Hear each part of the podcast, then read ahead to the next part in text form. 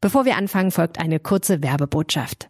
Einen Weihnachtsbaum kaufen und nebenbei legt ein DJ auf, eine Band oder ein Orchester spielt. Das hört sich gut an? Das gibt's ab sofort im Areal Böhler in Düsseldorf. Ihr sucht euch den schönsten Baum aus, werdet von Musik begleitet und könnt auch noch einen Glühwein trinken. Den Weihnachtszauber gibt's immer mittwochs bis sonntags und ab donnerstags abends mit den tollen Musikaktionen. Mehr Infos dazu findet ihr unter areal-böhler.de. Und für eure Sicherheit gilt natürlich 2G. So, und jetzt starten wir mit dem Aufwacher-Podcast. Es ist jetzt ein Sozialdemokrat im Kanzleramt, der wird andere Akzente setzen, als es die Unions-, die CDU-Kanzlerin gemacht hat. Und Olaf Scholz hat nicht 100 Tage Zeit, mal zu schauen, wie er sein Programm starten möchte, sondern er muss sofort in die Vollen gehen. Auf geht's! Olaf Scholz hat Ja gesagt und ist seit gestern Bundeskanzler. Heute, am ersten Arbeitstag nach der Kanzlerwahl, werfen wir hier im Aufwacher einen Blick über NRW hinaus auf die neue Bundesregierung. Rheinische Post Aufwacher. News aus NRW und dem Rest der Welt.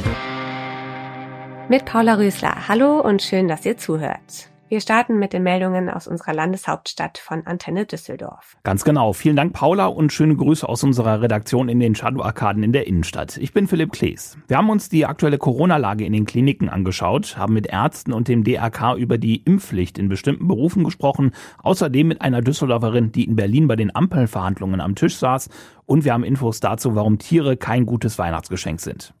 Immer mehr Menschen müssen wegen Corona ins Krankenhaus. Stadtweit sind es aktuell über 170, die so schwer erkrankt sind, dass sie in einer Klinik behandelt werden müssen. 49 davon geht es laut Intensivregister so schlecht, dass sie auf einer Intensivstation liegen. 30 davon hängen an der Beatmungsmaschine. Das sorgt für eine hohe Belastung der Intensivstationen in Düsseldorfs Kliniken. Von den rund 270 Betten waren am Mittwochabend nur noch neun frei. Das hat Konsequenzen. Die Uniklinik zum Beispiel warnt sogar auf ihrer Homepage davor, dass nicht dringliche Behandlungen in einigen Fällen verschoben verschoben werden müssen und dass nicht immer gewährleistet ist, dass Patienten auf Intensivstationen einen Platz finden. Ähnlich sieht es auch in anderen Düsseldorfer Krankenhäusern aus. Einen Tag vor der geplanten Verschärfung des Infektionsschutzgesetzes wird auch hier in Düsseldorf über eine Impfpflicht gegen das Coronavirus diskutiert. Morgen stimmen Bundestag und Bundesrat darüber ab. Geplant ist, das Gesetz so zu ändern, dass sich zunächst Menschen in bestimmten Berufen impfen lassen müssen. Jasmin Schürgens vom Roten Kreuz in Düsseldorf spricht sich für eine solche einrichtungsbezogene Impfpflicht aus. Es ist notwendig, alles zu tun, um Menschen, die jetzt noch nicht geimpft sind, davon zu überzeugen, dass es notwendig ist. An diejenigen, die jetzt noch mit einer Impfung zögern, appellieren wir ausdrücklich, sich jetzt impfen zu lassen. Und wenn wir als Land feststellen, dass wir mit Appellen und Informationen und mit klarer Aufklärung nicht weiterkommen, dann kann es ähm, ein angemessenes Vorgehen sein, eine allgemeine Impfpflicht zur Bekämpfung dieser Pandemie einzuführen. Das DRK Düsseldorf betreibt mehrere Altenheime und ist im Rettungsdienst aktiv. Im Rettungsdienst liege die Impfquote bei 100 Prozent, in der Pflege bei rund 90 Prozent, sagte Schürgens. Sie glaubt, dass sich die letzten 9 oder 10 Prozent auch impfen lassen werden. Wir haben über dieses Thema auch mit dem Leiter der Notaufnahme der Schönklinik in Herd gesprochen. Arzt Damaguse ist dafür, auch wenn er die Diskussionen versteht. Wir als Klinikgruppe der Schönkliniken stehen hinter der allgemeinen Impfpflicht, die alles umfasst vor allen Dingen und auch die Pflegenden, die dem Risiko noch viel mehr ausgesetzt sind als ähm, der normale Bürger. Die Impfung sei der beste Weg aus der Pandemie, so Gusi weiter. Nach der Wahl von Olaf Scholz zum Bundeskanzler beginnt für die Ampelmehrheit im Bundestag jetzt der politische Alltag. Teil der Koalition sind auch mehrere Abgeordnete hier aus unserer Stadt. Darunter die Düsseldorfer FDP-Chefin Marie-Agnes Strack-Zimmermann. Sie glaubt, dass die vertrauensvolle Zusammenarbeit ihrer Partei mit SPD und Grünen auch nach den erfolgreichen Koalitionsverhandlungen weitergehen wird. Das hat sie im Interview mit Antenne Düsseldorf betont. Weil gerade wenn es um knifflige Fragen geht, wenn auch unterschiedliche Positionen zusammenkommen, das ist ja nicht ungewöhnlich, dass man die eben ausverhandelt, ohne dass alles und jeder Schritt zur Einigung veröffentlicht wird. Und insofern ist auch ein großer Respekt entstanden davor, dass es wirklich hingehauen hat, dass keiner aus laufenden Gesprächen berichtet. Maria-Agnes Strack-Zimmermann wird demnächst im Bundestag eine besondere Rolle spielen. Ihre Fraktion hat sie einstimmig als Vorsitzende des wichtigen Verteidigungsausschusses nominiert. Nächste Woche wird sie offiziell in dieses Amt gewählt. Diese Nachricht müssen wir jedes Jahr veröffentlichen, eben weil sie so wichtig ist und immer noch nicht bei allen Menschen angekommen ist. Tiere sind keine Weihnachtsgeschenke. Das rät auch die Stadt mit ihrem Amt für Verbraucherschutz. Der Grund ist einfach, immer noch landen viel zu viele Tiere nach der Bescherung im Tierheim. Weitere Infos hat Antenne Düsseldorf-Reporterin Judith Deussen. Den Stall ausmisten, Gassi gehen oder regelmäßig füttern. Vielen Personen ist der Arbeitsaufwand eines Haustieres im Vorhinein nicht bewusst. Weder Kinder noch Eltern wollen sich dann um das neue Haustier kümmern und bringen es ins Tierheim. Die sind aber zum Teil jetzt schon überfüllt, sagt das Institut für Verbraucherschutz und Veterinärwesen Düsseldorf. Darum rät es dazu, die Anschaffung eines Haustieres immer mit der ganzen Familie zu besprechen und sich auch über Haltung, Pflege und Kosten vorzeitig zu informieren. Die Antenne Düsseldorf Nachrichten könnt ihr regelmäßig natürlich auch im Radio hören. Wir stellen sie auch immer online auf unserer Homepage antennedüsseldorf.de. Wir haben aber auch eine ganz neue App an den Start gebracht. Ein wichtiger Bereich sind natürlich auch dort die Nachrichten aus und für Düsseldorf. Die App könnt ihr euch äh, über die gängigen Stores runterladen und wir würden uns über euer Feedback freuen. Ähm, wie gefällt euch die App? Schreibt uns gerne an studio@antennedüsseldorf.de, studio@antennedüsseldorf.de. Es geht weiter mit unserem Top-Thema und wir bitten um Entschuldigung für die Tonprobleme zwischendurch. Olaf Scholz ist also unser neuer und neunter Bundeskanzler. 73 Tage nach der Bundestagswahl haben SPD, Grüne und FDP gestern die Regierungsgeschäfte übernommen. Das ging rund 100 Tage schneller als bei der Wahl 2017. Die Ampelpartner haben sich beeilt, denn es warten große Herausforderungen. Kerstin Münstermann leitet unser Berliner Parlamentsbüro und nimmt uns heute Morgen mit in die Hauptstadt. Hallo Kerstin. Guten Morgen. Kerstin, ein Festtag der deutschen Demokratie. So hast du den Tag der Kanzlerwahl gestern beschrieben. Was hat dich an diesem wirklich besonderen Tag am meisten beeindruckt? Mich hat schon beeindruckt, dass zum einen die Ära, ich glaube nach 16 Jahren kann man davon sprechen, die Ära Angela Merkel dann doch schnell zu Ende ging. Also sie ähm, war morgens im Bundestag, schon nicht mehr im Bundestag, sondern nur auf der Tribüne. Und am Nachmittag ging sie dann die letzten Meter äh, neben Olaf Scholz im Kanzleramt auf die Pforte zu, die öffnete sich und schloss sich und es war vorbei.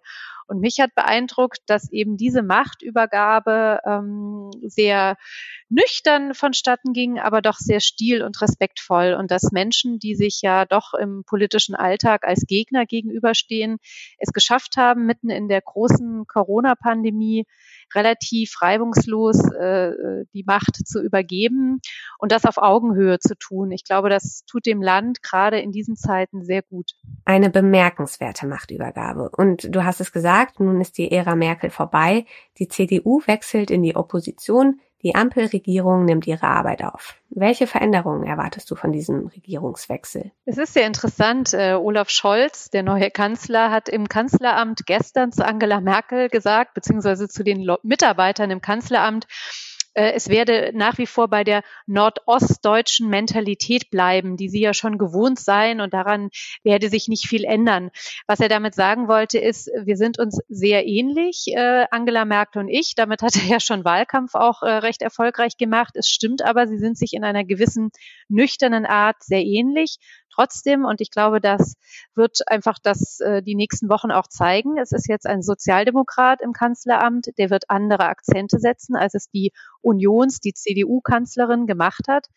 Und Olaf Scholz hat nicht 100 Tage Zeit, mal zu schauen, wie er sein Programm starten möchte, sondern er muss sofort in die Vollen gehen, was die Corona-Pandemie angeht. So hat er ja auch gleich heute am ersten Tag sozusagen seiner Amtszeit eine Ministerpräsidentenkonferenz, äh, an der er teilnehmen wird und die er prägen muss.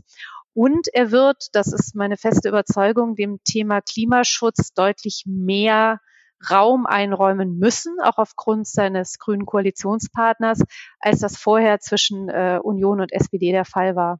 Du hast zwei brennende Themen angesprochen, den Klimawandel, da werden wir hier im Aufwacher natürlich beobachten, was sich bewegt, ja, und das Coronavirus, das uns weiterhin große Sorgen bereitet.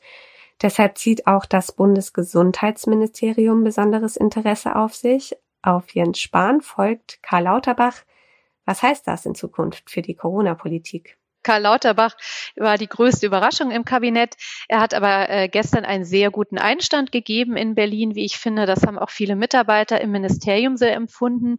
Zum einen ist er Jens Spahn äh, sehr auf Augenhöhe begegnet und hat, die beiden kennen sich schon lange, weil beide schon lange Gesundheitspolitik politisch machen, äh, hat ihm gedankt und gesagt, am besten wäre es eigentlich, wenn in der Pandemie zwei Minister äh, im Ministerium wären, denn es gibt sozusagen genug zu tun für beide.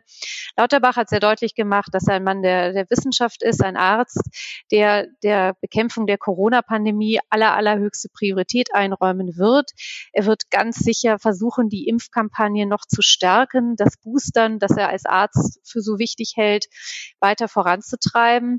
Und er wird in der Corona-Pandemie ganz sicher auch äh, auf äh, Distanz zu seinem Kanzler gehen, wenn er findet, dass man zu lasch äh, mit, mit der Krise umgeht und das Virus unterschätzt. Gestern wurde bekannt, dass Impfgegner vor der Kölner Privatwohnung von Karl Lauterbach demonstriert haben. Die Polizei musste die Aktion beenden. NRW-Innenminister Reul hat vor einer zunehmenden Radikalisierung gewarnt. Was kommt da auf uns zu?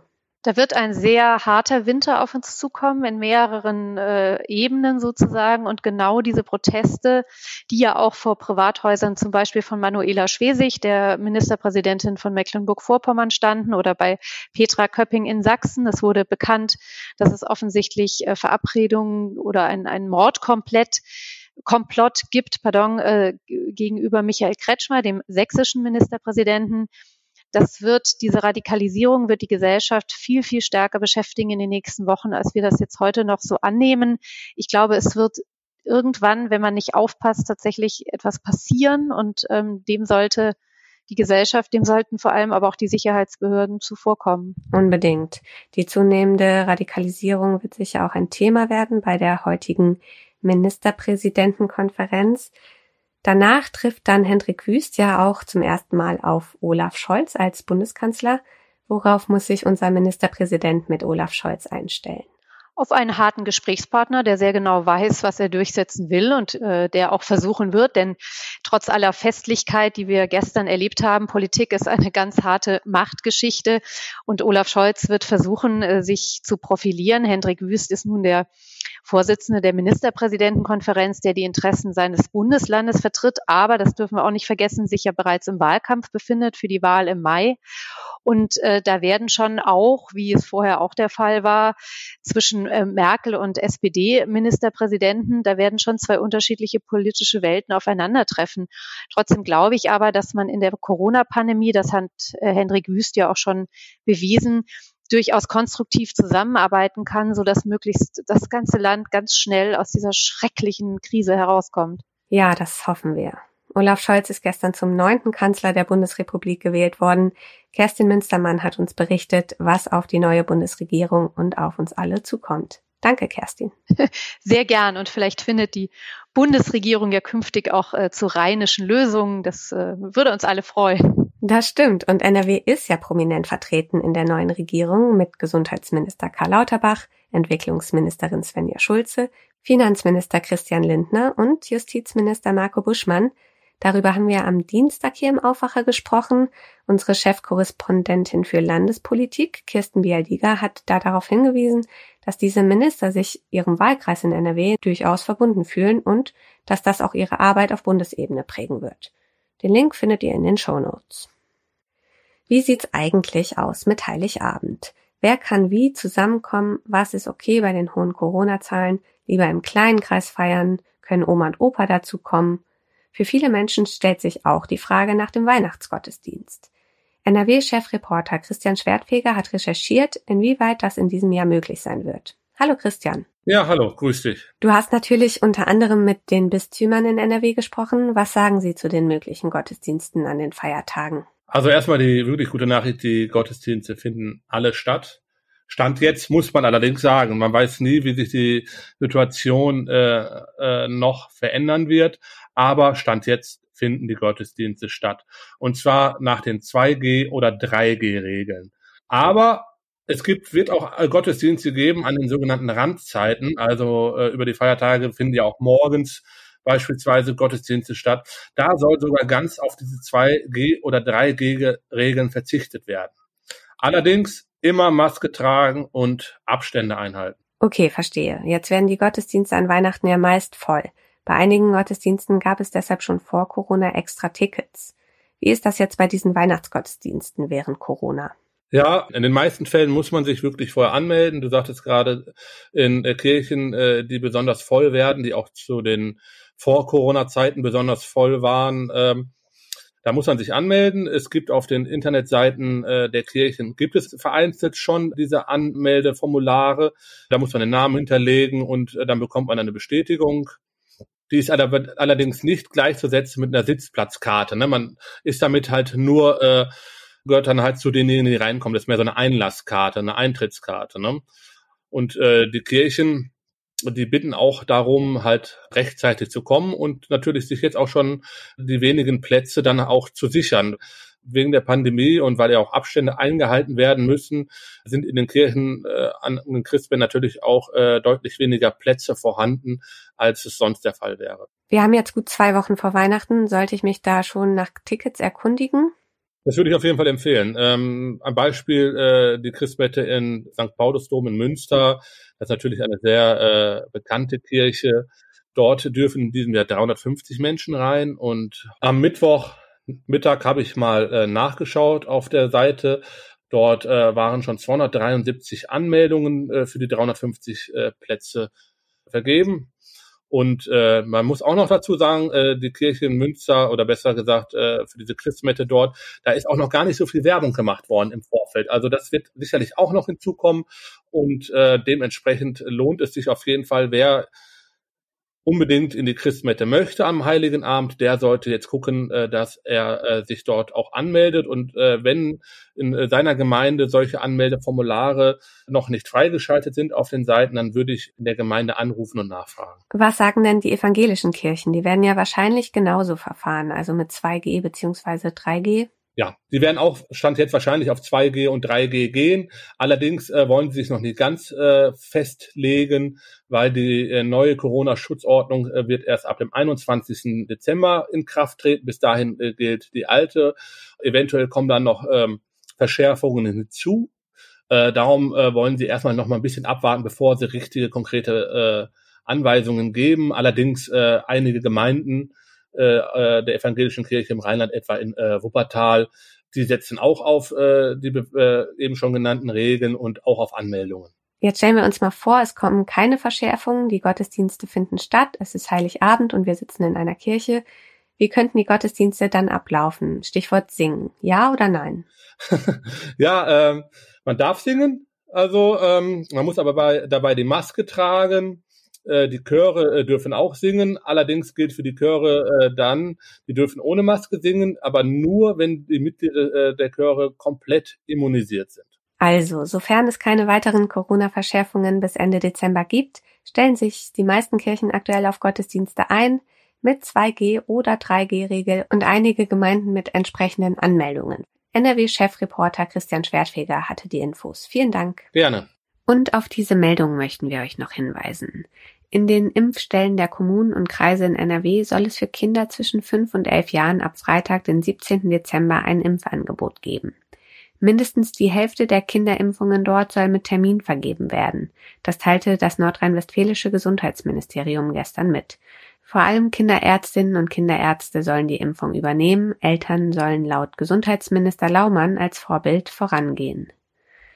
Heute entscheidet der Verkehrsbund Rhein-Ruhr über die sogenannten Notvergaben nach Ausscheiden des in Finanznot geratenen Unternehmens Abellio.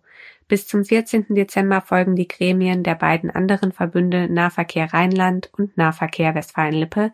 Danach bleiben noch sechs Wochen für die Umsetzung. Die Übernahme durch andere Unternehmen soll zum 1. Februar abgewickelt sein. Die Deutsche Forschungsgemeinschaft DFG gibt heute die Namen der Leibniz-Preisträger 2022 bekannt. Der Gottfried Wilhelm Leibniz-Preis gilt als renommierter Forschungsförderpreis in Deutschland. Mit der mit jeweils 2,5 Millionen Euro dotierten Auszeichnung werden jährlich bis zu zehn Forscher geehrt. Zum Schluss noch das Wetter. Ihr müsst mit Schauern rechnen und im Bergland auch mit Schnee, Glätte und stärkeren Böen. Packt euch schön warm ein, es wird heute nicht viel wärmer als 6 Grad. Das war der Aufwacher vom 9. Dezember. Ich bin Paula Rüßler. Danke fürs Zuhören und kommt gut durch den Tag. Mehr Nachrichten aus NRW gibt's jederzeit auf RP Online. rp-online.de